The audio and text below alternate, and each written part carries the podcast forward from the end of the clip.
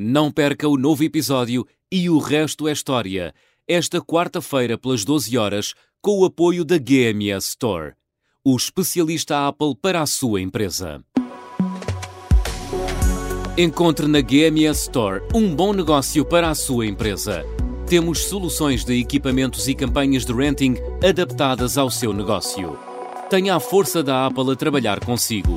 O hardware, o software e os melhores serviços em conjunto para que tenha o poder e a flexibilidade de fazer o seu trabalho onde quer que esteja. Visite uma GMS Store, o especialista Apple para a sua empresa. Mais informação em gmsstore.com. As armas e os E o resto é história. É apenas fumaça! do incêndio que lavra ainda na zona do Chiado. faz um filho, falo por rosto.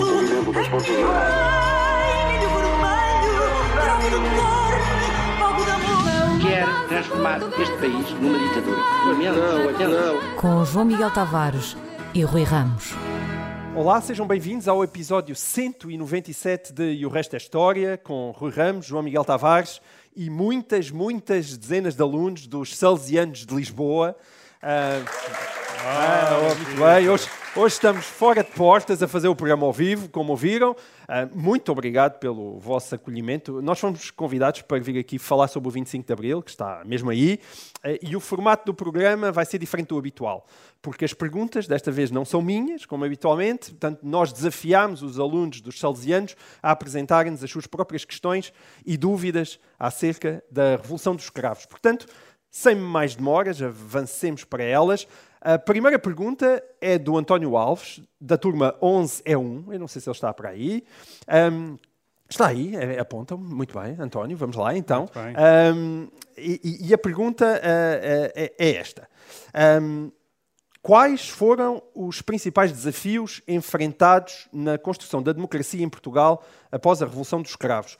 Eu aviso desde já que cada pergunta que vão ouvir dava para um programa inteiro do E o Resto é História, e por isso o Rui vai ter hoje de aliar o seu brilhantismo, que é reconhecido por todos, Oh, ao seu poder de síntese, que só é reconhecido por alguns. Oh. E, e, portanto, Rui, esta é uma daquelas perguntas que pode perfeitamente sair no exame de História do 11º ano, e aposto que foi por isso que o António a fez, ele, ele já deve estar a tomar apontamentos. Quais foram os principais desafios na construção da democracia portuguesa? Ora bem, hum, os, os grandes desafios. Eu diria que havia, para responder à pergunta do António, três grandes desafios.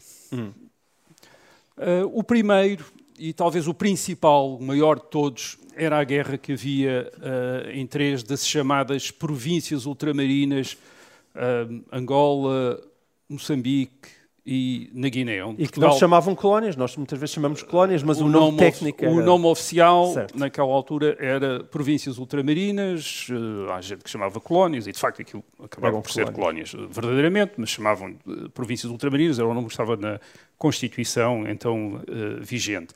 Portugal tinha um exército enorme em, eh, nestas três, eh, nestes três territórios, quase 170 mil homens, 80 mil homens vinham do eh, contingente recrutado em Portugal, portanto era o serviço militar obrigatório, pessoas com 19, 20, 21 anos faziam serviço militar, dois anos em África.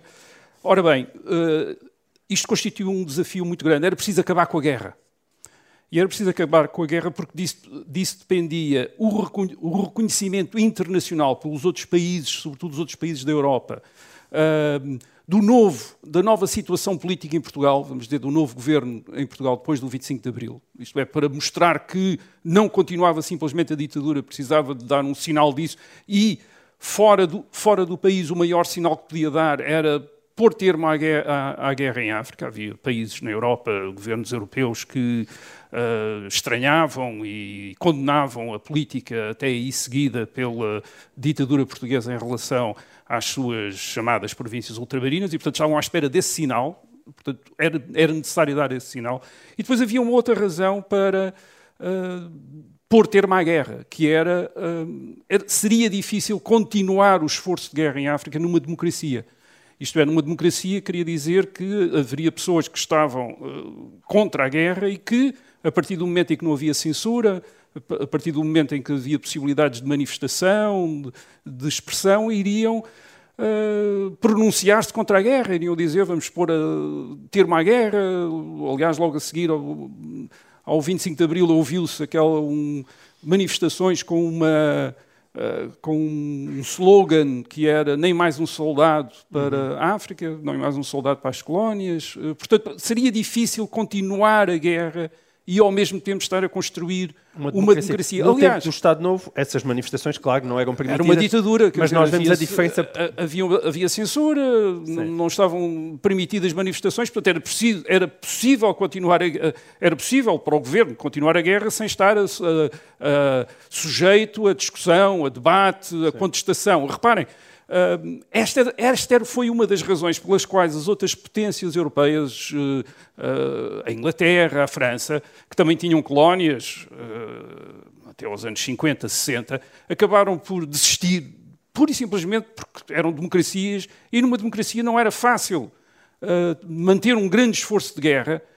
quando havia setores da opinião a contestar isso, a discutir, a dizer que, estava errado, que não estava certo. Portanto, esse era logo um desafio. Agora, quem, havia... quem gosta de filmes americanos Agora, é isso, não é? Portanto, o que foi a contestação, por exemplo, sim, Viet... no tempo do, do Vietnã. Do Vietnã, exatamente. Portanto, tínhamos um impacto do que é que seria, e seria certamente algo semelhante Agora, havia aqui, um problema para acabar, havia aqui um problema para acabar a guerra, por isso é que era um desafio. É que acabar a guerra não significava apenas os portugueses pararem a guerra. Era também necessário que aqueles que faziam a guerra contra os portugueses, também eles parassem a guerra. Isto é, aceitassem um cessar-fogo, pelo menos. Isto é uma, uma cessação das hostilidades. E isso é que era um desafio. Uhum. Não era fácil convencer quem estava do outro lado a, a parar a guerra. Mas já vamos falar Esse disso. é o primeiro desafio. Que há uma então, outra é? pergunta. Esse é o primeiro uh, desafio. Segundo desafio, segundo grande desafio, um, a fundação a criação de instituições livres e plurais. Portanto, acaba a ditadura, posto fim à censura, posto fim à polícia política, portanto, o, o, digamos, os instrumentos de repressão são descontinu descontinuados, acabam, mas é necessário criar uma imprensa livre, é necessário criar uma pluralidade de partidos, vários partidos, uh, e depois e, e talvez mais importante ainda, um sistema eleitoral que fosse abrangente e honesto, de maneira que ninguém tivesse dúvidas sobre o resultado de eleições, isto é, toda a gente percebesse que, os, que o resultado das eleições era genuíno. Ora, nada disto era fácil. E nada disto era fácil porque havia várias razões para isso. A primeira, uh, sim, Portugal tinha tido no século XIX, princípio do século XX, uh, regimes com vários partidos, onde havia eleições, mas uh, reparem, isso já tinha isso tinha sido interrompido uh, em 1974, há 48 anos que isso não acontecia. Portanto, tinha havido uma grande interrupção. Quer dizer, o, os partidos que existiam em 1926, quando começou a ditadura, tinham acabado, já não existiam em e, 1974. E, e deixa-me só interromper-lhe também para sublinhar uma coisa que as pessoas às vezes não têm consciência. As, ele, as primeiras eleições depois do 25 de Abril foram verdadeiramente as primeiras eleições livres e, e honestas esse... da história de Portugal. Não, porque é o, antes havia esse, eleições, mas esse é o segundo eram ponto. todas aldrabadas, é, não é? E esse era o segundo ponto, é que mesmo antes desses 48 anos de ditadura, as tradições portuguesas em, ter, em, termos de eleições, por exemplo, já não eram impecáveis. Antes de 1926, na monarquia constitucional, na Primeira República, ninguém levava as eleições a sério. Toda a gente achava que as eleições eram fraudes, que as eleições não, não eram genuínas. Portanto, em 1974, era necessário criar sistemas que não tinham existido até então para.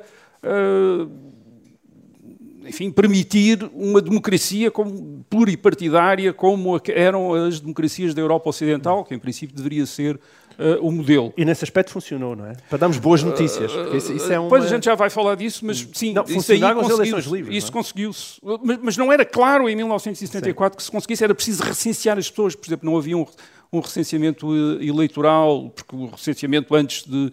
Uh, 1974 era voluntário, era preciso torná-lo obrigatório, era preciso adotar um sistema de sufrágio universal, isto é, poder toda a gente com mais de 18 anos, homens, mulheres, poderem votar, que era uma coisa que também não, não, também não, tinha, não tinha, acontecido em regimes, anterior, em regimes anteriores. Portanto, era, era, criar um mundo novo aqui. E depois era preciso criar, uh, criar isto numa situação em que aqueles que queriam formar uh, partidos estavam todos desconfiados uns dos outros. Reparem que, não havendo estas tradições de liberdade, os novos, as novas formações partidárias que são criadas em 1974 e 75, ou que emergem da clandestinidade, algumas que já existiam na clandestinidade e tornam-se uh, legais, é tudo gente que, que nunca foi a votos, uh, que não sabe qual é a força que cada um tem, que desconfia que o, que o partido ao lado pode estar a preparar uma golpada qualquer, que não tem a certeza que vai haver mesmo democracia ou se vem aí uma nova ditadura. Portanto, há uma grande desconfiança. É preciso criar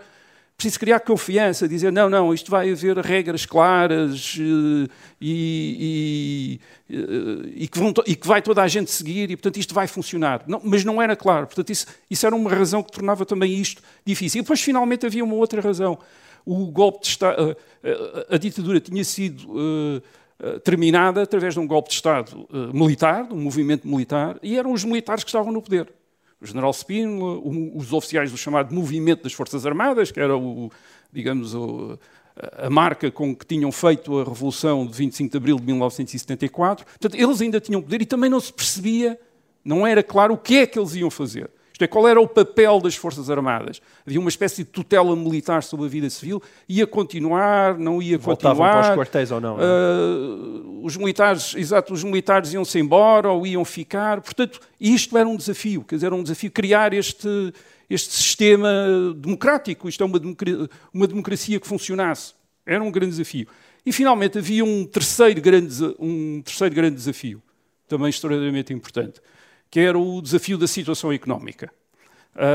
Em 1974, Portugal tinha saído de quase 15 anos de crescimento económico, um crescimento económico fantástico, com taxas de crescimento do PIB muito elevadas, uh, em grande medida devido à integração da economia portuguesa na Europa, depois da adesão à chamada EFTA, a Associação Europeia de Comércio Livre, em 1960. Portugal aderiu a essa EFTA, portanto, pôde passar a exportar para esses países. Isso Sem pagar permitiu... taxas alfandegárias uh, tão Exato, fortes, é? Isso permitiu a industrialização de Portugal. Houve também muita imigração de Portugal para, uh, uh, para a França, a Alemanha. Esses imigrantes trabalhavam, enviavam as suas poupanças para Portugal, portanto, esse dinheiro chegava a Portugal, as chamadas remessas dos imigrantes, e depois Portugal também tinha sido descoberto nos anos 60 como destino turístico as praias. E, portanto, tinham vindo turistas britânicos,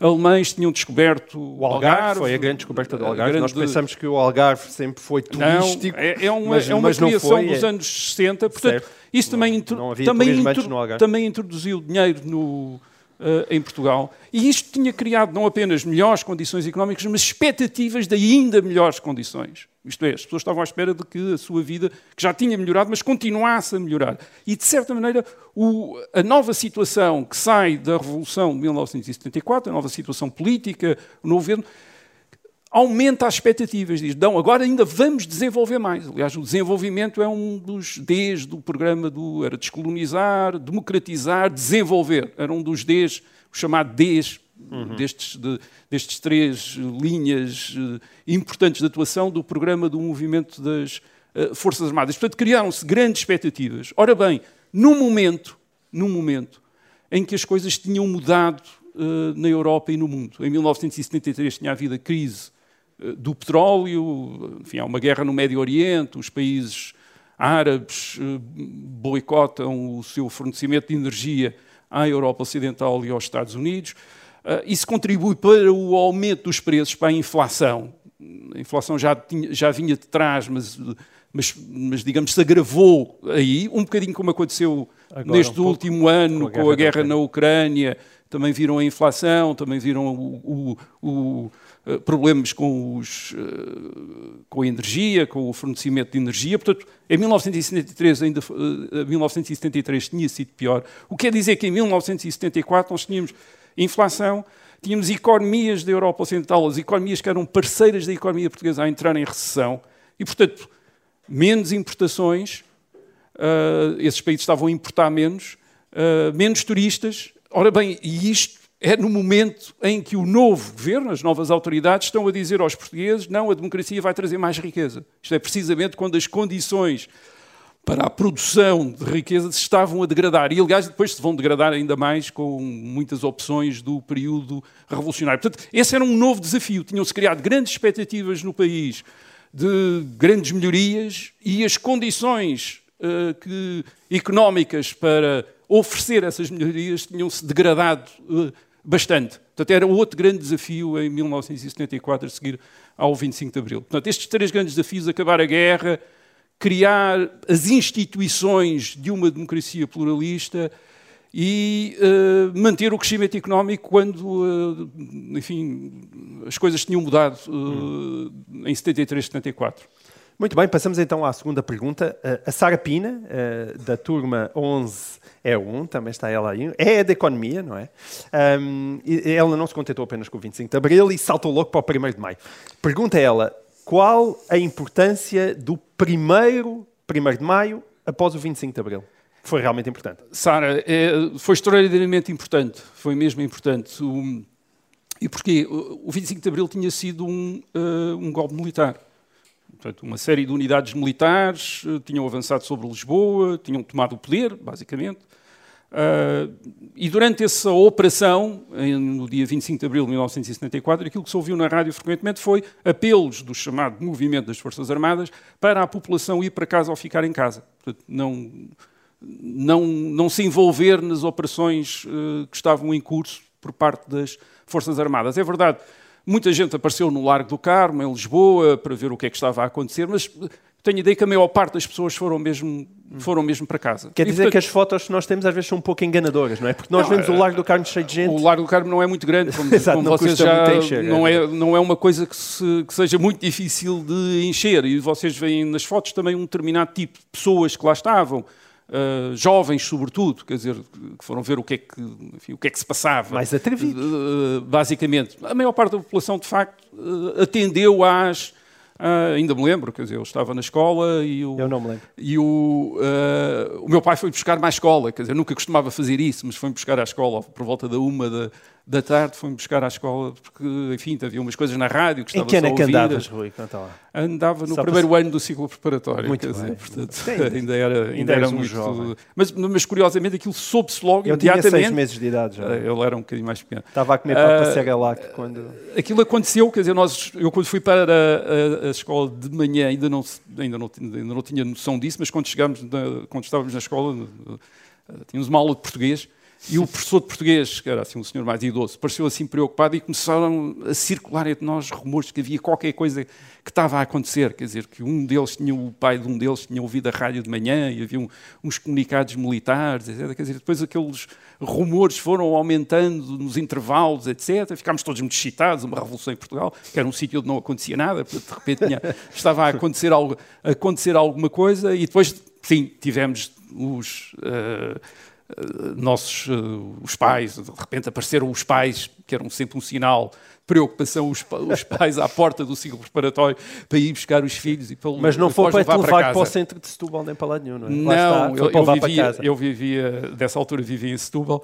Uh, não, era para levar para casa, onde obviamente não havia televisão, quer dizer, portanto havia telescola, enfim, não vale a pena, mas não havia televisão, não havia televisão. Era, era na rádio, ouvíamos a rádio e a rádio passava música e de vez em quando passava um comunicado do movimento das Forças Armadas e o comunicado do movimento das Forças Armadas era sempre a dizer, apelar à polícia às unidades de, enfim, da GNR para se manterem nos quartéis e para não, não interferirem com, com, as Forças Armadas e à população para se manter calma e para estarem, e, e para estar em casa. Portanto, isto era o, no, no, dia 25 de Abril, portanto, as Forças Armadas dispensaram a população. Ora bem, isto criava uma questão, um problema que era como é que se sabia, como é que se podia saber se a população portuguesa uh, apoiava ou não aquilo que as Forças Armadas tinham feito no dia 25 de abril de 1974. E a celebração do 1 de maio, uh, em liberdade, isto é, sem censura, sem restrições às manifestações, uh, com as organizações políticas a poderem, a poderem aparecer, essa celebração do 1 de maio serviu como uma espécie de um referendo nas ruas, isto é, as pessoas saíram à rua para celebrar o 1 de maio com os cravos vermelhos, a fazer vez de vitória, etc. E isso deu foi utilizado, através dos filmes, de, enfim, de, de, das imagens, das fotografias, como uma espécie de hum, prova de que a população tinha aderido à causa do movimento das Forças Armadas. Portanto, que havia uma adesão da população às Forças Armadas. Portanto, o 1 de Maio foi fundamental, foi, foi, eu não vou dizer tão importante, mas muito tão importante como a, como a, como a operação militar de uh, 25 de abril de 1974, mas foi também, de, de alguma maneira, completou-a. Isto é, deu a ideia de, bem, os militares tomaram esta iniciativa, mas eram algumas unidades militares. Uh, os cálculos depois é que aquilo terão envolvido 2, 3 mil militares, não mais do que isso. Uh, em Lisboa, sobretudo, também, não, também houve movimentos, movimentação no Porto, portanto, uma coisa bastante localizada em termos das Forças Armadas. E depois houve este sinal, isto é, este sinal de que a população, ao celebrar o 1 de Maio, de alguma maneira estava a aderir aos militares. O 1 de Maio foi também ainda importante por uma outra, por uma outra coisa, é que na principal, na principal manifestação que houve em Portugal, e foi em Lisboa, nessa altura, que foi no estádio, o atual estádio 1 de Maio, ali ao pé de Alvalade, uh, nessa manifestação apareceram os líderes eh, da uh, esquerda, da oposição de esquerda ao Estado Novo. O, líder do Partido Socialista, Mário Soares, o líder do Partido Comunista, o Álvaro Cunhal, o líder de, uma, de, um outro movimento que então havia, que era o Movimento Democrático Português, o Francisco Pereira de Moura, eles apareceram e foram eles que falaram com mais uma ou outra eh, personalidade. E serviu isto, da sua própria legitimação, não é? Não, e isto serviu-os para, eh, serviu a estes, a estes líderes para aparecerem logo como uma espécie dos principais interlocutores do MFA. Uhum. Quer dizer, foram eles que apareceram na rua à frente das manifestações. E, portanto, isso deu-lhes também uma certa força para depois poderem falar com os oficiais, com, com os dirigentes do MFA, como tendo, enfim, tem a população também uhum. com eles. Portanto, o 1 de Maio foi extraordinariamente importante uh, por estas razões uh, na história do 25 de Abril. Além de ter se tornado memorável, isto é, quem de facto, eu lembro-me também, vivi, também saí à rua, também vivi isso, e aquilo é uma sensação incrível, quer dizer, das pessoas passarem na rua, toda a gente fazia vez de vitória uns aos outros, toda a gente andava com cravos uh, vermelhos, havia uma espécie de grande comunhão, as pessoas todas a sorrirem umas para as outras. Portanto, aquilo foi uma... Uma grande algo... adesão popular à democracia. Não, foi uma grande... Não, e foi um, um evento, quer dizer, de, de, de, de, união, quer dizer, de, toda a gente está junta, toda a gente está contente, e, e quase não se perceber quem é que apoiava uhum. o regime anterior, quer dizer, a ditadura, afinal parecia que não havia ninguém, porque toda a gente parecia estava toda muito uh, unida na democracia. Muito bem, nós terminamos assim esta primeira parte do resto da história com o 1 de Maio. Voltamos já a seguir com mais perguntas aqui do pessoal dos Salesianos. Até já.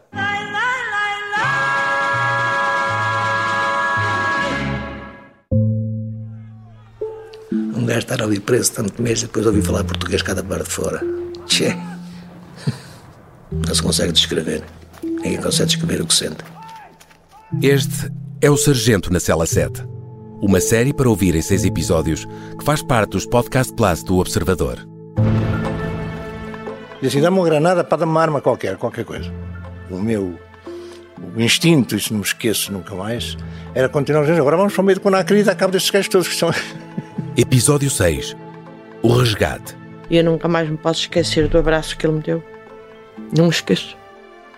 António Lobato foi o português que mais tempo esteve em cativeiro na Guerra de África sete anos e meio. Pode ouvir o Sargento na Cela 7 no site do Observador ou nas plataformas de podcast.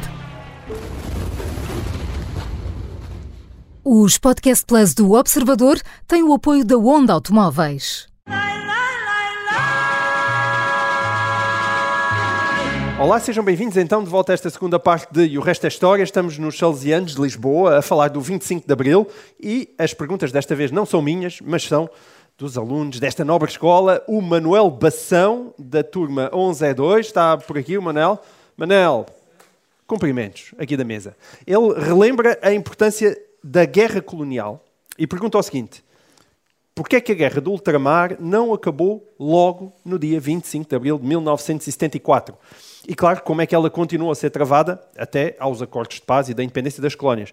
Como é que isto foi, Rui? Tu já falaste disto, mas os combates continuaram? A guerra parou logo? Não parou. Não, uh, não, Manuel. Uh, não, Manuel uh, a guerra não acabou logo em 25 de abril de 1974. Pelo contrário, pelo contrário. tirando a Guiné, a atual Guiné-Bissau, então conhecida como Guiné Portuguesa, a guerra tornou-se muito pior, quer em Angola, quer em Moçambique. E, nós, como é que nós sabemos que a guerra se tornou, se, tornou, se tornou, pior? Bem, é porque nos três meses a seguir ao 25 de Abril morreram mais soldados portugueses uh, nessas, uh, em Angola e Moçambique do que no ano, todo o ano anterior. De 1973. A guerra, a guerra aumentou mesmo a partir do 25 de Abril, isto é, aumentou a intensidade da guerra. Isto foi assim porque os partidos independentistas, isto é, os partidos que queriam a independência de Angola e de Moçambique, e que combatiam as uh, forças portuguesas, resolveram, depois do 25 de Abril, atacar em força as, uh, as unidades militares portuguesas. E porquê? Um, há duas razões para isso. Um, primeiro, porque as novas autoridades portuguesas, portanto, enfim, a Junta de Salvação Nacional, que é criada, aparece no, no eh, na noite de 25 de abril de 1974, como é um conjunto de oficiais generais a quem o movimento das Forças Armadas entregou o poder, portanto, é, é presidido pelo general Spínola, tem o general Costa Gomes, outros, até, outros até a realização de eleições, não é? Uh, não se percebia, não, não era, não claro, era, não era, não era claro. nada claro, não era nada claro até quando, mas são eles que têm. Bem, e o que é que eles dizem acerca de, o que é que dão a entender, e até no dia, nos dias seguintes, por... Uh, Uh, enfim, conferências de imprensa, declarações destas novas autoridades militares, o que é que eles dão a entender? Eles dão a entender que querem fazer eleições uhum. em todos os territórios portugueses. Isto é, que haverá eleições livres, pluripartidárias, em Portugal, em Angola, Moçambique, enfim, em todos os territórios portugueses. E que o destino das províncias ultramarinas será decidido democraticamente, isto é, através de eleições, eleições participadas por todos. Isto é, é o, é o que as, as autoridades, a seguir, as novas autoridades, a seguir ao 25 de Abril, dão a entender. Portanto, isto vai-se para eleições. O que é que vai acontecer a esses territórios? Isto vai-se decidir. Uh, haverá autodeterminação, mas é uma autodeterminação democrática, isto é, portanto, em princípio haverá um processo democrático. E liberdade eleições. também para a formação de novos partidos políticos. Novos partidos políticos. Ora bem, os partidos independentistas armados que faziam guerra às autoridades portuguesas, exigindo a independência, não queriam eleições, quer dizer, eles queriam que o poder lhes fosse entregue imediatamente. Já não queriam ir para eleições. Eles diziam, bem, nós fizemos a guerra, portanto somos nós que temos o direito de ficar a passar a governar estes territórios. Quer dizer, não vai haver nada de eleições, não vão aparecer agora outros partidos e nós vamos ter de competir com esses partidos em eleições a, ver, a disputar votos. Não, não, quer dizer, o poder é para nós. Nós somos os representantes destas populações que querem a independência. Portanto, não queremos eleições. Portanto, estes partidos, ora bem, a partir do momento em que eles não querem uh, ou desconfiam das autoridades portuguesas, bem, eles agora querem fazer eleições, uh, eles têm um motivo para aumentar o esforço de guerra de maneira a fazer pressão as, de, de, sobre as autoridades portuguesas para eles para as autoridades portuguesas desistirem de qualquer ideia de fazer eleições e pura e simplesmente trespassarem-lhes hum. o poder, isto é, dizerem, bem, sim senhora, então o governo agora de Angola e Moçambique é vosso. Dizer, aqui está. E, e, o moral do exército português também não devia ser espetacular. Ninguém segunda... quer ser o último soldado a morrer essa numa o... guerra que sabe que vai acabar. Essa será outra razão pela hum. qual estes partidos independentistas aumentaram o esforço de guerra. Eles imaginaram bem...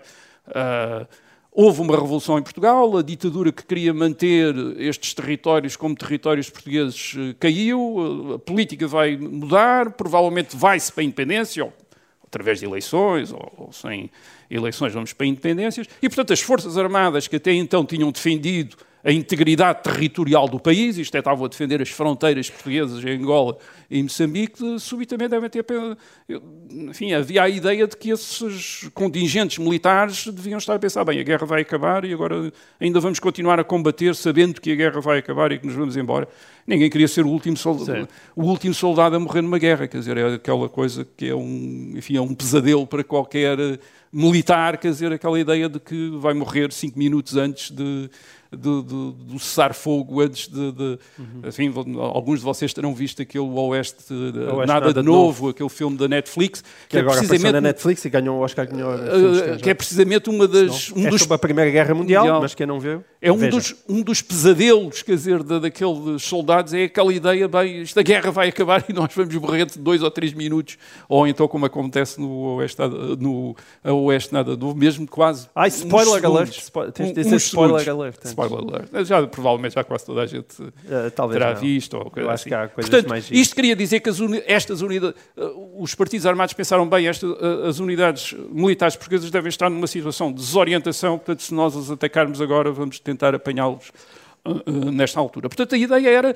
exercerem pressão sobre o novo governo português, para o governo português, em vez de iniciar um processo de democratização nas, nestes territórios uh, em África, pura e simplesmente lhes entregar o poder. É isso, de facto, que eles conseguem.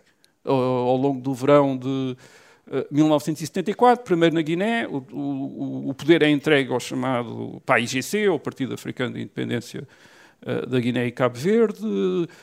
depois, em Moçambique, é entregue à Frente de Libertação de Moçambique, a, a, a Frelimo, e Angola é o único em o poder não é entregue a um, dos, a um partido que tenha combatido a, a, administração portuguesa, porque havia três partidos a combater a administração portuguesa e, portanto, havia aí é três houve, guerrilhas diferentes. É? Houve aí um acordo, um acordo que depois acabou numa guerra civil entre esses, eh, entre esses eh, partidos. Portanto, mas a guerra não acabou, atenção, portanto, a guerra não acabou uh, em, 1900 e, uh, em 25 de abril de 1964 pós-portugueses, portanto, piorou. E, claro, para aqueles que tiveram depois de ficar nesses territórios, a guerra continuou, portanto, em Angola continuou durante anos e anos, e aliás até com uma intensidade de destruição muito maior do que a que tinha tido antes de 1974. Portanto, a paz em África foi só para depois para os portugueses que puderam vir-se embora e deixar lá os territórios. Nesses territórios instalaram-se ditaduras ainda piores do que as que tinha havido antes e uh, com uma repressão muito maior e continuou guerra, como em Angola, que continuou em guerra durante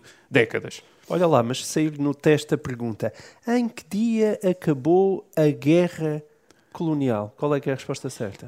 Uh, não, provavelmente não haverá resposta certa, quer dizer, ah, sabemos. Boa, é a melhor todas. Há, não há um dia, quer dizer, há cessares-fogo, portanto vão-se sendo assinados acordos de cessar-fogo, uh, primeiro com o PAIGC, depois com a Frelimo, depois com, em Angola com o MPLA, com o NITA, quer dizer, vão, vão sendo assinados. Portanto, é ao longo de, vai ser ao longo de maio, junho, julho, vão sendo assinados esses uh, cessar-fogos com cada um dos partidos com dos partidos armados hum. uh, e, portanto, a guerra vai, digamos, parando para os portugueses. Isto é, em, eh, em, uh, naquilo que diz respeito aos portugueses. Por exemplo, em Angola continua, os, os, vários partidos continuam em conflito entre, entre eles. eles. Uh, Muito bem. enfim, nunca parou aí. Portanto, arranja uma data qualquer, a partir de, de abril de 1974, e, e, se a professora marcar errado, protestem. Um... Há vários estados de fogo, há vários dias que posso estar fogo. Bom, uh, temos agora uma pergunta do Sebastião Ortega, aluno do 12H1, H História, não é? Olá, Sebastião. Um, E, aliás, uma pergunta bastante subtil e pertinente. Parabéns ao Sebastião. Um dia destes ainda me deixa sem emprego. Um, terá a relação entre o Partido Comunista Português e a União Soviética mudado após o 25 de abril de 1974? É uma pergunta difícil e para a qual não temos todos os elementos, é preciso dizer isto, uh, para lhe dar uma, uma resposta satisfatória. Mas eu diria ao Sebastião que diria, parece-me que não. Parece-me que não. Na Europa Ocidental havia grandes partidos comunistas, na França, na Itália, o, o, Partido Comunista em Espanha, que ainda era ilegal, porque ainda havia a ditadura do General Franco em Espanha, mas o, o Partido Comunista de Espanha também era um partido importante. Uh, portanto, e, e, estes partidos comunistas, francês, italiano e também o, o espanhol, uma, uma, das tendências que tinham mostrado uh, nesta altura era para se distanciarem da União Soviética. Uh, Ou seja, nem todos, isto é bom eh, ter noção, não é? Embora se fale em partidos comunistas, nem todos os partidos comunistas são iguais. Aliás, eles eram mais ou menos, não, eles bom, eram iguais. Eles de facto eram iguais. Não, eles eram iguais. A história do eurocomunismo é não, mas eles eram de maneiras muito diferentes. Não, não é? os partidos eram os partidos eram mais ou menos iguais. Tinham era neste momento tinham políticas diferentes em relação à União Soviética. Isso tinha-se notado em 1968, mesmo antes do Eurocomunismo, que é um bocadinho mais uh, depois, mas uh, em 1968 a União Soviética, uh, através do Pacto de Varsóvia, tinha invadido a Checoslováquia.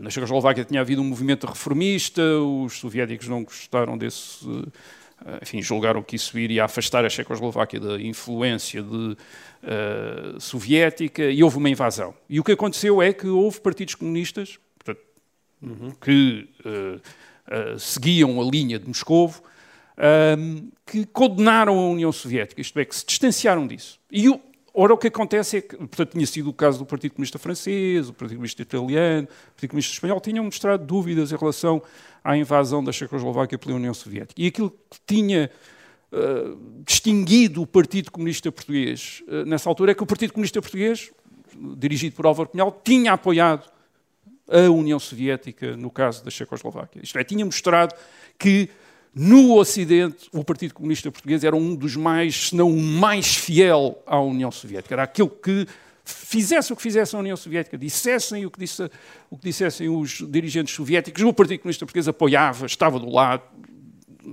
estava ao lado deles, dizia que sim. Agora, uh, portanto, eles vão continuar essa linha depois de 1974 oficialmente. Obviamente havia um grande interesse nisto, quer dizer, a União Soviética financiava o Partido Comunista Português, dava dinheiro.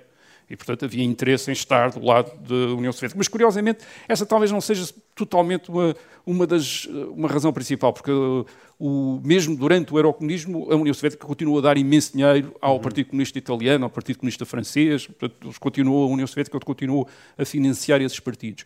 Isso talvez desse a Álvaro Cunhal e ao Partido Comunista Português o facto de eles serem, ao Ocidente, os mais fiéis à União Soviética, dava-lhes uma certa distinção, distinguia-os dos outros partidos comunistas. E uma das preocupações do Partido Comunista Português era não ficar sob a tutela do Partido Comunista de Espanha. Uh, tinham receio que a União Soviética passasse a tratar o Partido Comunista de Espanha como uma espécie de uhum. Partido Comunista Ibérico. E, portanto, era, havia interesse em, em, ter uma linha política diferente do Partido Comunista de Espanha para dizer à União Soviética: não, não, aqui na Península Ibérica o Partido Comunista Português não é igual uhum. ao Partido Comunista uh, de Espanha. Portanto, Sente que ao mesmo essa tempo, podia ser uma das razões. A, União Soviética tinha também um particular interesse em Portugal por causa, exatamente, ainda das colónias e, portanto, por causa do papel Sim, que... mas, quer dizer, mas daí talvez... Apesar de todas as colónias todas, sim, mas as colónias africanas sim, acabaram mas, por se tornar sim, mas aí, com uma relação e uma dependência muito aí, grande com a própria União Soviética. A relação da União Soviética já era, já direta. era direta com os outros, com os eh, Portanto, partidos independentistas armados. Não passava pelo PCP não passava qualquer PCP, espécie de relação não, com os Não passava, e, o, e, aliás o PCP, na, na questão, de, ao contrário às vezes do que se diz na descolonização, o PCP é muito reservado, quer dizer, tenta manter-se até um bocadinho de fora, quer dizer, não aparecer, parecer assim um bocado uh, uh, moderado. Quer dizer, o, portanto, a União Soviética financiava a Frelimo, financiava o MPLA em Angola, financiava o PAIGC, quer dizer, dava dinheiro e tinha relações diretas uh, com, com esses partidos. Ora bem, mas o, o, que, é que, quadros, é? o, que é que, o que é que influencia a relação do PCP com a União Soviética? Basicamente é as aspirações a que o PCP, o Partido Comunista, tem em Portugal. E inicialmente essas aspirações, essas expectativas são bastante limitadas. Basicamente, o Partido Comunista o que espera é ser legalizado, quer dizer, é ser aceito como um partido uh, legal, isto é, poder ir de eleições. É isso que o Partido Comunista, ao princípio, parece que está sobretudo interessado nisso e é a sua preocupação. Isto é, com as novas autoridades militares, aceita que haja um, que haja um, que haja um Partido Comunista legal em uh, Portugal. Ora bem, o que, o que, acontece a seguir ao 25 de Abril é que o PCP não tem só isso, mas tem muito mais do que aquilo que esperava.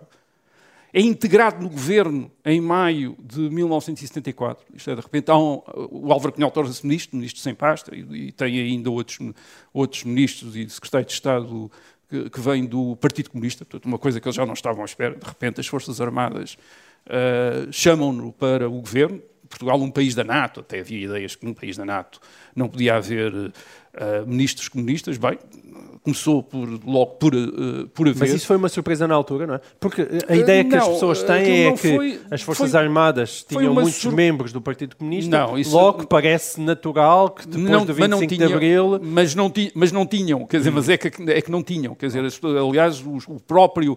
O, o, que acontece, essa é outra coisa que acontece, o que, o que a outra coisa que acontece é que o PCP inicia depois contactos com os oficiais do MFA e, enfim, eles conheciam um ao outro, isto é, um ou outro, quer dizer, um outro oficial do MFA que tinha tido algum, alguma simpatia pela oposição ao Estado Novo, mas era um ou outro, mas começa a descobrir noutros que eles têm uma grande simpatia, uma grande sintonia com as ideias do PCP e que estão muito disponíveis para dar ao PCP um papel que o PCP provavelmente, que o Partido Comunista provavelmente não estava à espera.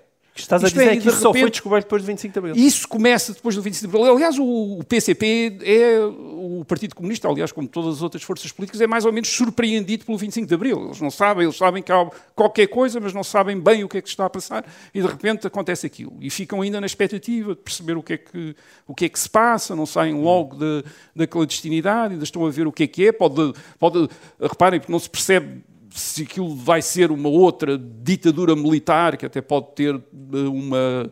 Enfim, pode não ser simpática para o Partido Comunista, portanto eles ficam à espera e de repente começam a descobrir que não, quer dizer, que é ao contrário, aqueles oficiais, oficiais, alguns deles, eles conheciam, uh, a maior parte deles não conheciam, quer dizer, não tinham contactos com eles, mas de repente começam-se a aproximar, a aproximar deles, uh, a manter contactos, e o PCP, entre 1974 e 1975, vê o movimento das Forças Armadas, uma, aliás, uma parte do movimento das Forças Armadas, uma parte dos oficiais do movimento das Forças Armadas, a começarem a dar imensas coisas, a deixar o PCP entrar no Estado, infiltrar o Estado. Isso começa logo através da, da ocupação por gente próxima do PCP das câmaras municipais, quer dizer, a maior parte das, varia, eh, portanto, variações são dissolvidas, estão nomeadas comissões administrativas para uh, gerir as câmaras municipais e nessas comissões uh, administrativas entra imensa gente do PCP ou simpatizante no sul. do PCP. No, não, no país todo. No país todo, aí, também momento, a norte. Também a norte. Isto é, no país todo entra imensa gente do, do, uh, do, do, do PCP. Portanto, eles começam por aí. E depois começam a ver o movimento das Forças Armadas a fazer aquilo que eles em princípio, tinham como projeto, eh, em 1975, nacionalizações, a permitir a ocupação de terras no Alentejo e, a dirigir a operação, isto é, os próprios militares a ocupar, a dirigir as ocupações de terras no Alentejo. Isto é, de repente... As televisões, PCP, as rádios, os jornais... Não, é? não e o PCP acaba por receber, em determinado momento, tem o controle de uma grande parte das rádios, da televisão, dos jornais. Quer dizer, de repente o PCP começa-se eh, ao lado do MFA, a tornar-se a principal força de política em uh, Portugal. E isto, e isto, naturalmente, cria, curiosamente, uma, um problema na relação com a União Soviética, do PCP com a União Soviética. E aí é que há. Uh, enfim, isto ainda tem de ser estudado, mas aí é que há uma coisa. Porquê? Isso ainda tem Porque, de ser estudado? Sim, quer dizer, ainda, ainda está a ser estudado. Há, muito, há, uma grande parte da história que nós ainda não sabemos. Quer dizer, a história, aliás, acaba sempre por haver sempre revisões. A questão é saber se a União Soviética estava interessada numa revolução em Portugal, isto é, numa tomada do poder pelo PCP em Portugal. A resposta estava óbvia não, não, é sim? A resposta óbvia não é sim? Não, porque a União Soviética em 1974-75 está sobretudo interessada em ter boas relações com o Ocidente. Uh, a União Soviética precisa de investimentos, a União Soviética precisa de tecnologia. Só o Ocidente, os países capitalistas, é que lhes podem fornecer esses investimentos e essa tecnologia. Portanto, a União Soviética tem um grande investimento na coexistência, naquilo que eles chamam a coexistência pacífica, isto é, a União Soviética ao lado dos países capitalistas e não haver um grande conflito, a não ser o conflito ideológico, mas depois não haver outro tipo de conflito. Ora bem, a tomada do poder por um partido comunista num país da NATO podia ocasionar um conflito entre a União Soviética e os outros países da NATO, entre os Estados Unidos. Portanto, isto, era, isto tinha uma dimensão política geral, o que se estava a passar em Portugal. E, portanto, a, a ideia é, ou, ou, ou, antes, aquilo que nós gostaríamos de perceber melhor é em que medida é que esta progressão do PCP uh, quase numa espécie de tomada do poder em, eh, em Portugal, foi olhada pela União Soviética como uma coisa positiva ou uma coisa negativa, um problema que estava aqui a ser criado. E, e muito provavelmente, talvez a resposta seja que sim e não. Quer dizer, é, é provável que haja uma parte da liderança soviética muito interessada na coexistência pacífica com o Ocidente, que tenha pensado, bem, o PCP não pode ir longe demais, cautela, quer dizer, não podemos pôr em causa os equilíbrios na Europa. Uh, e haja uma outra parte da liderança soviética, uh, mais revolucionária, que estivesse interessada em incitar em incitar o PCP, até por lutas do poder dentro do Kremlin, isto é, lutas do poder dentro da direção soviética. E, e sabemos que, uh, por exemplo, que há países comunistas, como a República Democrática Alemã, que dão um especial apoio ao PCP nesta altura, isto é, dão, incentivam os, o PCP de uma maneira especial para o PCP uh, eh, avançar. Portanto, é provável que haja estas que o PCP esteja perante os soviéticos a ver estas duas linhas e que isso se reflita também numa espécie de ambiguidade que o Partido Comunista também tem em Portugal. Isto é, eles, por um lado, querem ter a máxima influência, mas querem ter a máxima influência atrás do MFA. Portanto, não querem estabelecer um, um Estado comunista como os Estados de, que estão sob a tutela da União Soviética na Europa Oriental. Querem ter um papel grande, um papel, mas atrás do movimento das Forças Armadas, precisamente para não pôr em causa os equilíbrios ocidentais e, e, por outro lado, também têm a noção da dependência que Portugal tem em relação à Europa Ocidental, dependência económica, dependência uh, militar. Portanto, portanto, o PCP quer controlar, não quer, provavelmente, abanar os equilíbrios europeus e, portanto, tem ali uma, tem uma margem de manobra que lhe permite uh, avançar e a União Soviética deixar que, ele, que, eles avancem. Mas deve ter sido uma relação complicada. Hum. Nós gostávamos de saber mais sobre as discussões que poderá ter havido entre os responsáveis do Partido Comunista Português e os responsáveis do governo soviético. Hum. Sebastião, já sabes, se quiseres ir para a história, já tens aqui o tema para a tua tese de doutoramento. É um, é um grande uh, tema. É um grande tema. Entretanto, nós esgotamos o nosso tempo em FM. Para as pessoas que nos estão a ouvir em direto na rádio, eu despeço-me até para a semana. Os outros, já sabem, podem nos encontrar uh, edição completa com mais duas perguntas uh, em podcast. Até lá. Muito bem, meus caros, já estamos em modo de podcast um, e, portanto, faltam ainda duas perguntas. Vamos a isso. A penúltima é da Maria Dorei, do 11 é 3, também está aqui. Vocês eram todos? Não? Não. A Maria baldou-se? Não, não se baldou, está ali atrás, mas não está, é tímida e não está a querer dizer nada. Uh, bom, ela recebe o prémio da pergunta mais aberta de todas, que dava para 25 programas o resto da história, 250 livros e 2.500 teses de doutoramento. E a pergunta é esta, e ao mesmo tempo é uma pergunta minúscula. Qual foi a importância do 25 de novembro de 1975. Rui, em 5 minutos, mostra lá o que é que és capaz. Ora, muito bem, uh, Maria. Uh, o, 25, o 25 de novembro foi fundamental. Uh, e por esta razão. No ano de 1975, o país parecia dominado por forças políticas que as eleições tinham mostrado que eram minoritárias no país. Isto era, a minoria que estava no poder. Uh, Ou seja, ele... deixa-me só enquadrar, não é? Porque nós achávamos todos, pela conversa que acabámos de ter, que o PCP de repente tinha um enorme poder e que se calhar boa parte da população era, achava que aquele era o seu partido de coração, mas de repente não era, as primeiras eleições. Não era. Nas eleições de 25 de abril de 1975, as primeiras eleições em Portugal com sufrágio universal, para a Constituinte, totalmente altura, livres. Né? Para, é, é são eleições para, a, para a Assembleia, exatamente, para fazer para a, a Constituição, para escrever a nova Constituição. O que é que acontece nessas uh, eleições? Acontece que o Partido Socialista, o então chamado Partido Popular Democrático, hoje o PSD, e o CDS, uh, que tinham em comum, tinham muitas diferenças entre eles, mas tinham em comum a opção por uma sociedade pluralista, pluralista de tipo ocidental, Uh, esses partidos tinham tido a maioria dos votos, quase 80% dos votos. Portanto, a maior parte dos portugueses queriam aquele tipo, um tipo de sociedade ou, uh, pluralista ocidental. Era isso que eles queriam. Sim, quatro em cada queriam. cinco, não é? E os partidos que, que queriam outro tipo de sociedade, uma sociedade uh, com partidos únicos, eh, orientada para uma grande transformação social, como era o Partido Comunista Português e a extrema-esquerda, esses partidos não tinham tido mais do que 20% dos votos em conjunto. O Partido Comunista, então, tinha, não tinha tido mais que 12%. Aliás, o Partido Comunista Português em, para, para, surpresa de muita gente, isto, uh, uh, isto, há aqui um elemento de grande surpresa. As pessoas não estavam à espera destes resultados.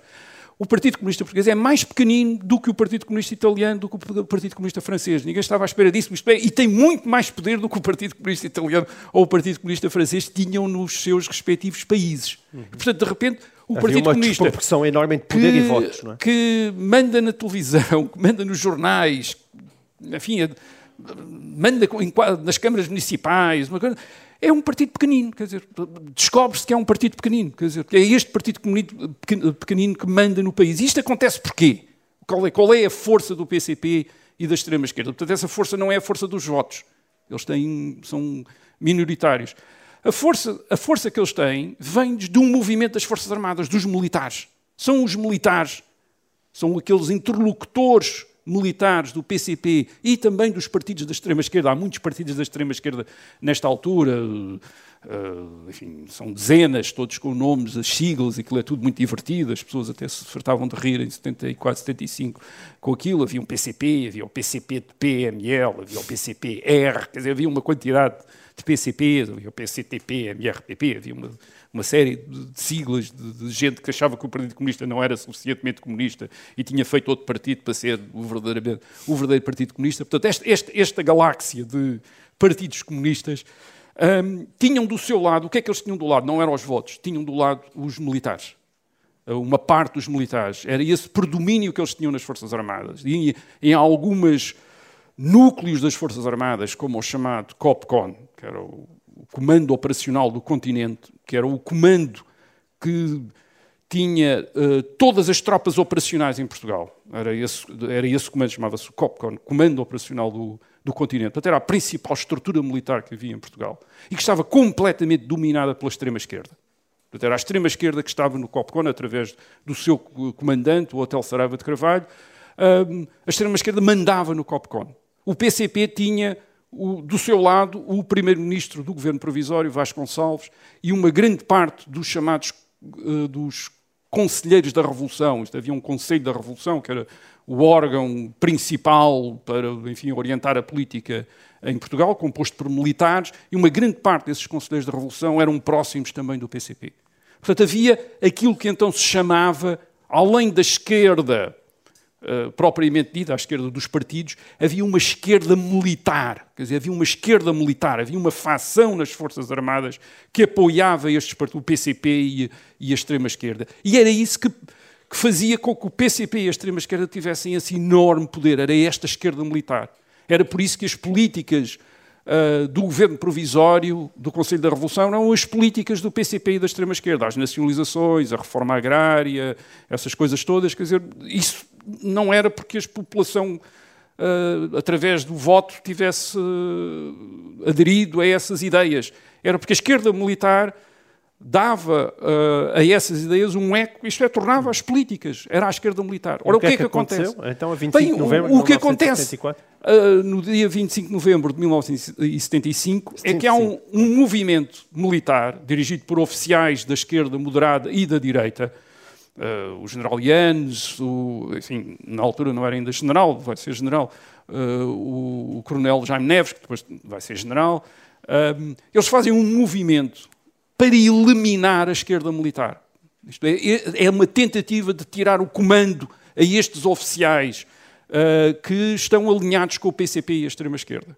E eles conseguem. Isto é, há, há, uns, há confrontos, ainda há confrontos a 25 de novembro, de 75, quando, sobretudo quando o, o regimento de comandos tenta ocupar uma das principais unidades da esquerda militar, que era a polícia militar, uh, ali na calçada da ajuda, há disparos, uh, morrem ainda uh, dois elementos do regimento de comandos, mas a verdade é que o, o, movimento, este movimento de 25 de novembro de 1975, resulta e estes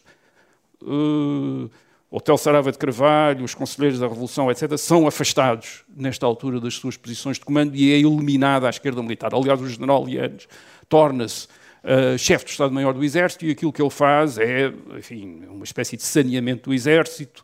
Uh, as praças Portanto, os soldados são mandados para casa, quer dizer, portanto, soldados que estiveram ali sujeitos à, à, ideologia dos seus oficiais durante imenso tempo, é tudo mandado Também tem para que casa. fazer a barba, não? Uh, e cortar o cabelo, quer São dizer, porque aquilo, era, uh, cortar o porque aquilo era um. o aspecto daquele exército era um aspecto notável, fazia as alegrias das televisões ocidentais quando vinham cá e via o exército português, um exército da NATO, Parecia com todo, o aspecto, cubana, é? com todo o aspecto de uma guerrilha, de um movimento de guerrilha, quer dizer, os cabelos enormes, as barbas enormes, e que toda a gente assim, de punho erguido, etc. Portanto, esse, esse exército acaba com o 25 de novembro. E ao acabar este exército, acaba também o poder que o PCP e a extrema-esquerda tinham tido.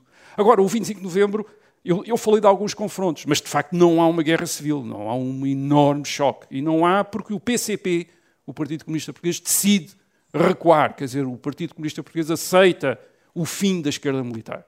O papel do PCP no 25 de novembro ainda hoje é, é alvo Ainda é de discutido, muitas mas a verdade é? é ele manda os seus militantes Certo. para casa, quer dizer, manda os seus militantes para casa e na região de Lisboa podia ter havido confrontos muito mais graves do que aqueles que houve se o PCP tivesse eh, ido para um choque com estes eh, militares que estavam a tentar acabar com a esquerda militar. E Mas isso depois, de certa forma, os militares vencedores a 25 de novembro se acabam, em última análise, por ser generosos para com o PCP. Não, a ideia, a ideia deste, deste movimento do 25 de novembro eh, foi precisamente tentar eh, acabar com, aquela, com a esquerda militar sem entrar numa guerra civil, sem ocasionar uma guerra civil. E, portanto, aquilo que eles fizeram foi dar ao PCP uma garantia, primeiro, que o PCP iria continuar legal, portanto, um partido que podia concorrer a eleições, etc. Portanto, que eles não iam responsabilizar o PCP por aquilo que o PCP tinha feito em 74, 75, quando tinha tido poder. Uhum. Portanto, não iam fazer quente, nada. não é? Não iam fazer nada. 75. Ah, e depois que o PCP ia poder manter muitas das posições que tinha alcançado nos sindicatos,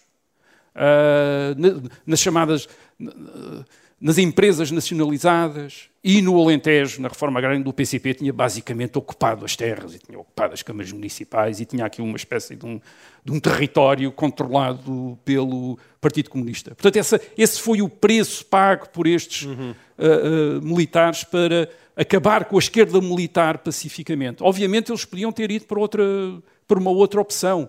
Em Portugal, em 1975, tinha havido, no verão, desse, nesse verão quente de 1975, tinha havido um grande movimento popular, sobretudo no Norte, e dirigido pela Igreja, contra a esquerda militar e contra a influência do Partido Comunista e da extrema-esquerda. Tinha havido imensas manifestações, tinham sido atacadas as sedes do PCP e da extrema-esquerda, ah, em Braga, no Viseu, Porto, quer dizer, o Norte tinha-se levantado basicamente contra uma revolução comunista, que, aquilo que a população do Norte estava a ver como uma revolução comunista a partir de Lisboa, e portanto havia a base para uma contra-revolução, isto é, para inverter todo o processo revolucionário. E isso não acontece. Isto é, aqueles que dirigem o 25 de novembro preferem um compromisso, preferem pactuar, preferem deixar o, o, o PCP em muitas das posições que tinha adquirido, ah, em troca do PCP ah, pacificamente abdicar do apoio que, estava, que podia ter dado à esquerda militar, se a esquerda militar que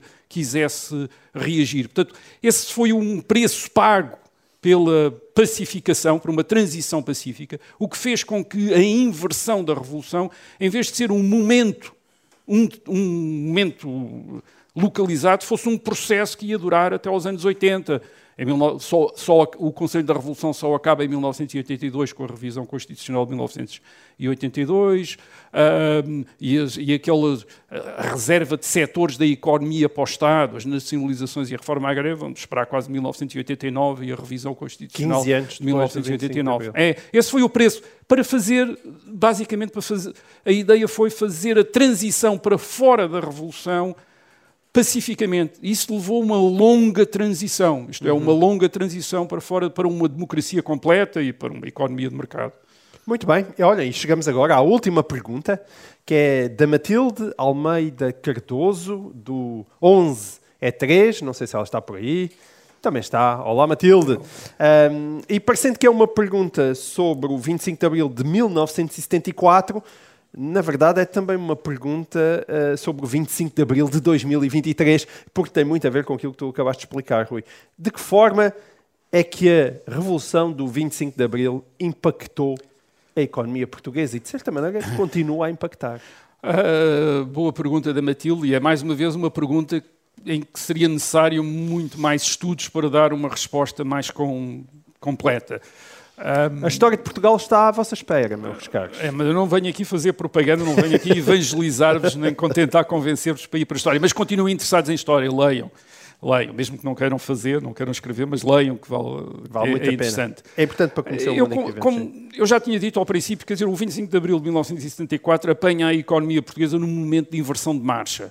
Uh, depois daquele grande crescimento económico da década de 1960, Uh, as coisas estavam a mudar, a inflação a crescer, o, o uh, países a entrar em recessão na Europa Ocidental e nos Estados Unidos. Portanto, o, a atmosfera económica tinha mudado em 1973-74.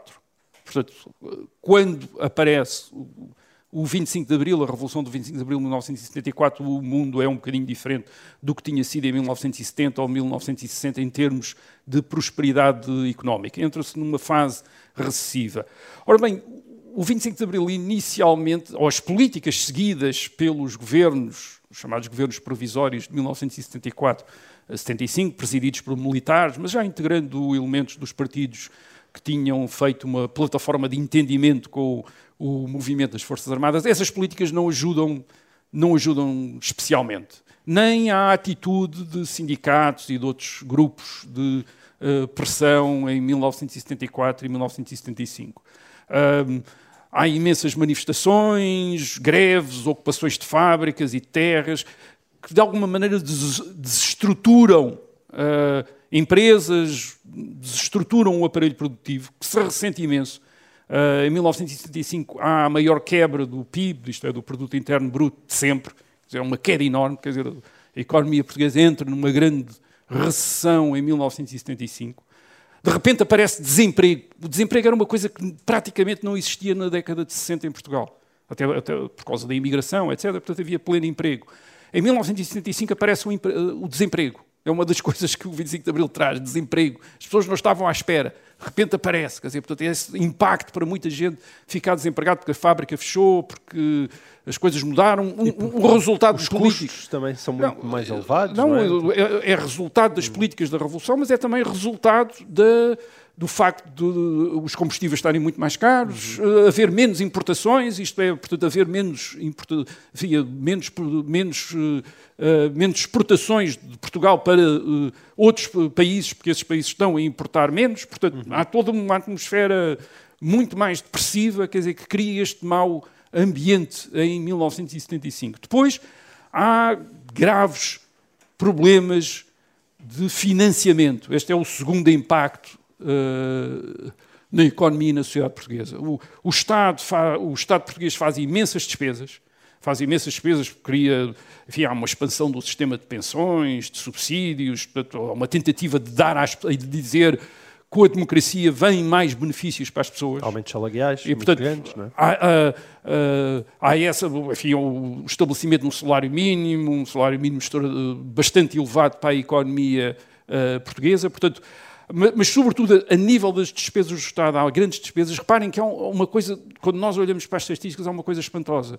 Eh, eh, até 1974, o Estado português tem uma guerra em África, uma guerra em três territórios africanos, que exige estar dezenas de milhares de homens em África, portanto, com equipamentos, etc, etc. Portanto, isso acaba em 1974, 75. E, portanto, poderia-se pensar que as despesas do Estado teriam diminuído imenso com isto. Com não, aumentam ainda mais. Quer dizer, isto é, as despesas, mesmo sem a guerra, são maiores do que antes da guerra, porque há umas as despesas aumentam por outras vias. E isso é difícil de, uh, de financiar. Da mesma, da mesma maneira, acontece o financiamento, aquilo que se chama o financiamento global da economia, quer dizer, a necessidade. Uhum. Uh, uh, e, portanto, começaram os pedidos de ajuda à, não, à União Europeia. O país importa, Europeia, uma, não, importa muitos importa muitos alimentos, importa muitos uh, produtos, uh, essas importações aumentam porque o poder de compra em Portugal aumenta, quer dizer, com estes hum, salários mais elevados, uh, mais subsídios, mais pensões, etc. Inflação, não, é? não e, e, e, faz disparar as importações. Quer dizer, e o que quer dizer que Portugal, em 1975, portanto, cerca de um ano depois da Revolução, já está com dificuldades de pagamento ao exterior, que era uma coisa que não tinha tido nunca antes de 1974. Porquê? Porque, por tudo isto que eu agora descrevi e também porque os imigrantes deixam de colocar dinheiro em Portugal porque ficam com medo do que é que vai acontecer em Portugal, portanto há menos remessas de imigrantes, há menos turistas, enfim, as pessoas não vão, obviamente, ficam com medo de vir passar férias num sítio em revolução, onde não sabem o que, é que pode, o, que é que pode, o que é que pode acontecer, e de repente temos estas grandes dificuldades de pagamento que levam, já em 1975, o governo português a pedir ajuda à comunidade económica europeia. Uh, ainda não fazia parte da comunidade económica europeia, mas pede, pede ajuda, ajuda de créditos, quer dizer, para se continuar a financiar, e depois, a seguir, uh, nos anos seguintes, em 1978 e 1983, há mesmo pedidos de ajuda ao Fundo Monetário Internacional porque há rupturas financeiras graves em Portugal. Portanto, esse é um impacto, isto é, reparem que isto era, aconteceu Uh, num país que nos anos anteriores, uh, a 1974, durante a ditadura salazarista, tinha tido orçamentos equilibrados, não tinha feito empréstimos, praticamente não tinha recorrido ao crédito internacional. A partir de 74 tudo muda, portanto é um impacto esses, uh, muito grande. E esses direitos, chamados os direitos adquiridos, acabam por se prolongar ao longo dos anos, como é evidente. É? Sim, uma das coisas que acontece de, depois de 1975-76 é, enfim, através de desvalorizações e da inflação, vão-se, uh, digamos que, diluindo estes direitos adquiridos. Quer dizer, uhum. isto é o salário mínimo, por exemplo, mantém-se o que tinha sido, tinha sido fixado em 1974 e em 1983, 10 anos depois, valia para aí 20%, Sim. porque, porque entretanto tinha, a inflação ia comendo aqueles valores. Mas, portanto, mas, mas as nacionalizações, impacto, o congelamento sim, das rendas. O primeiro é? impacto, portanto, este impacto, quer dizer, este impacto financeiro é elevado. E depois há, um, este, há este outro impacto, que é o criar, um terceiro impacto, que é a revolução cria uma estrutura muito rígida e muito hostil ao funcionamento de uma economia de mercado. É isso que estás a dizer. Ocupação Sim. de terras, congelamento de rendas, proibição de despedimentos. Quer dizer, nada disso favorece investimentos. Isto é, quem quer investir não investe num país onde a propriedade não está garantida, onde depois não pode uh, gerir os fatores de produção uh, conforme as exigências uh, do mercado. Quer e dizer, onde os setores essenciais estão nacionalizados. E, além disso, quer dizer, exatamente, onde há imensos setores da economia que estão reservados ao Estado. Isso, é, isso fica na Constituição de 1976. Isto é, os privados não podem ter bancos, os privados não podem ter indústrias de cimento, a não ser que sejam estrangeiros. Eh, porque a Revolução Portuguesa teve esta característica estranha, que é nacionalizou aquilo que era dos portugueses, mas não nacionalizou aquilo que era dos estrangeiros. Ao contrário de outras revoluções, na América Latina, geralmente eles começavam por nacionalizar aquilo que era dos estrangeiros. Obviamente, porque havia menos gente a, a, a protestar. Aqui em Portugal não, tinha-se medo dos estrangeiros, quer dizer, mesmo o Partido Comunista e toda a gente tinha medo dos estrangeiros. O que é que eles podiam fazer? Então não há, não, não há nacionalização, nacionalizações de coisas estrangeiras. Podia-se contar anedotas. Eu conheço uma, eh, conheço uma pessoa que tinha uma herdade ao pé de Évora e que é inglês e em determinada altura de 1965, todas as herdades tinham sido ocupadas, menos a dele. Dizer, era a única que não tinha sido ocupada, que era do inglês. E então toda a gente tinha medo quer dizer, de ocupar. E depois, finalmente, como houve rumores de que Uh, enfim, havia gente de, de, de, de, comunistas de outro conselho que podiam ocupar a herdade, então eles chegaram lá e conversaram com eles, a gente vai ocupar a herdade, mas é só para os outros não ocuparem, quer dizer, mas fica aqui. Então, e ele disse, está bem, então ocupem lá a herdade. Dizer, mas há um grande medo dos estrangeiros, quer dizer, uh, que é uma... decorre da, da noção que toda a gente tem da integração de Portugal uh, no mundo da Europa Ocidental e do Atlântico. Eh, está integrado na NATO, está integrado na EFTA, tem um acordo, não, ainda não faz parte da Comunidade Económica Europeia, mas tem um acordo desde 1972, uh, eh, um acordo especial com a, a, Comunidade Económica Europeia. A maior parte das exportações portuguesas são para a Europa Ocidental, a maior parte das importações portuguesas vem da Europa Ocidental. Por exemplo, as colónias já representam relativamente pouco na economia portuguesa em 1974. Isto já é uma economia europeia integrada uh, na Europa. Portanto, toda a gente tem noção disso e anda ali à volta. Agora, claro, uma economia europeia integrada na Europa, com reformas agrárias, com, com ocupação de casas e de, de terras, com fábricas. Aquilo não funcionava bem. E barbearias? E barbearias, porque o Estado, o Estado ao nacionalizar os, os bancos, quando nacionalizou os bancos em março de 1975, ficou com tudo aquilo que os, em que os bancos tinham interesses. E, portanto, houve barbearias do Estado. Ficou com os jornais todos, quer dizer, ficou com os jornais. Com uma, quando, quer dizer, vocês reparem neste mundo onde vocês vão à banca dos, enfim, onde, à banca dos jornais, os jornais eram todos do Estado, quer dizer, quase todos do Estado. Havia umas, havia umas exceções. A, televisão, a única televisão que havia era do Estado. E não, não podia haver uma televisão privada, de acordo com a, de acordo com a lei. Quer dizer, portanto, este é, um, cria, este é o outro impacto da Revolução em, uh, na economia portuguesa. Cria uma estrutura muito fechada, uma economia muito fechada, muito rígida, muito hostil ao investimento, à poupança, hum. ao, uh, ao esforço. Uh, isso, isso levou tempo a corrigir. Não é? Levou muito tempo a corrigir e fez Portugal perder imensas oportunidades entre 1974 e a década de 90, quando as coisas começaram a mudar. Quer dizer, houve ali 20 anos perdidos, ou muito perdidos, para a economia portuguesa e que terão tido um impacto muito grande no nível de riqueza que nós. Uh, a que nós chegamos, em, em, em que nós entramos depois no, no, no, século XXI. Portanto, por esse lado não foi nada, não foi nada, não foi nada positivo, não. Uhum. Dizer, muito provavelmente não, não foi. Estruturou empresas que tinham alguma dimensão em 1974 e até estavam a internacionalizar-se, alguns grupos económicos importantes que foram praticamente destruídos e que nunca mais se recompuseram Uh, e, portanto, teve esse impacto que não, não foi positivo. Não. E muitos dos, dos, grupos que regressaram mais tarde, não é? E das famílias que regressaram, regressaram com uma dívida gigantesca, Sim, totalmente descapitalizadas, que é verdade... Claro.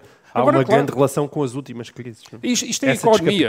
A economia, obviamente, se olharmos para outras dimensões claro. da política, por exemplo. E da liberdade. Uh, isso foi fundamental. Isto é, criou-se finalmente um sistema eleitoral eh, limpo, eh, aberto, que permitiu eleições genuínas, que era uma coisa que nunca tinha existido em Portugal até 1975. Isso é uma grande conquista, quer dizer, é uma coisa extraordinariamente, extraordinariamente importante. Isto é percebermos quem é que tem o apoio da população e quem é que não tem. Antes de 1974, qualquer pessoa podia dizer o povo está comigo. E não havia maneira de, enfim, de, de não havia um de critério medir, é? para desempatar se o outro ao lado também dizia que o povo estava consigo. Dizer, e claro, as condições de liberdade de expressão, de uh, formação de partidos políticos, isso é um património. Os nos quartéis. É, isso é um património isso é um património fundamental. Isto é muito extraordinariamente, extraordinariamente importante. Agora, claro, a herança não foi toda uh, não foi toda positiva, quer para aqueles que estiveram cá,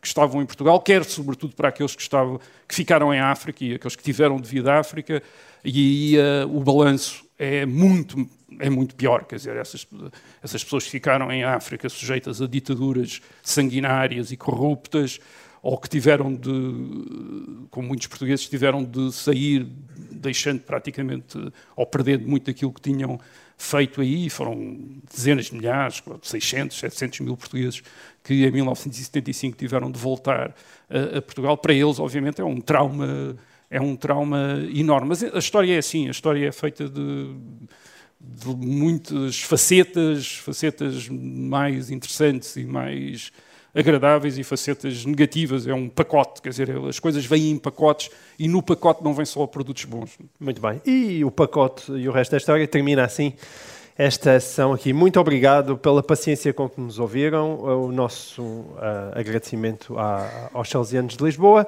Espero que ainda assim se tenham divertido e nós voltaremos para a semana com mais um e o resto da história. Até lá.